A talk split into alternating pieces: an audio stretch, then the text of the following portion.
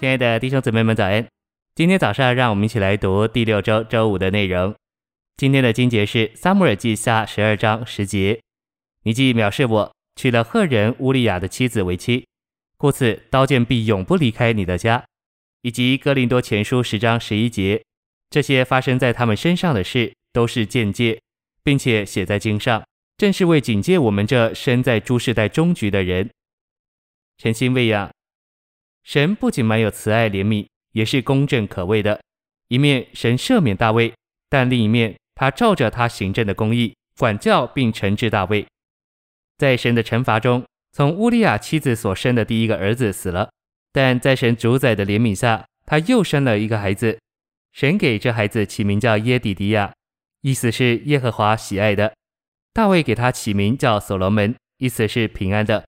但从那时起，在大卫家中和整个以色列国里都没有平安。所罗门的君王之分有一个很好的开始，但后来他犯了与他父亲同样的错，结局就很可怜。我们的神满有怜悯，也是公正的。信息选读：以色列的一切仇敌被征服，大卫被高举做以色列的王之后，他在安宁的环境中犯了大罪。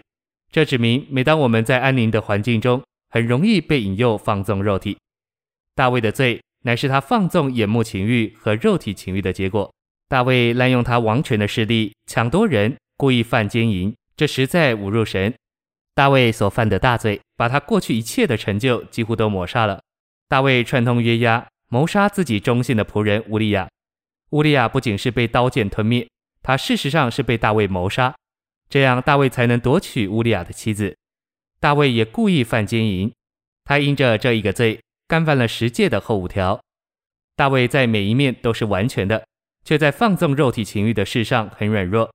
肉体的情欲就像一匹野马，我们必须把缰绳拉紧，才能制服它。在这世上，大卫是松懈的，牺牲了他自己在追求神事上高超的成就。大卫是一颗大钻石，但他情欲的放纵却是这颗钻石上一个黑暗的杂质。他虽然在属灵的追求上有高超的成就。却仍然能犯这样一个大罪。撒母耳记也揭示人的失败。大卫是合乎神心的人，却在肉体情欲的事上失败了。大卫的缺点是没有约束自己的肉体。大卫是合乎神心的人，使神有路开始君王时代，为他要来的基督建立神在地上的国。但很可惜的是，大卫在那二者是有他的重要时刻，没有极力控制自己的情欲，却沉溺其中，犯了粗鄙的罪。得罪神到极点，神爱大卫，然而大卫因着自己的罪，失去了立场和地位，并且失去了十二支派中的十一个支派。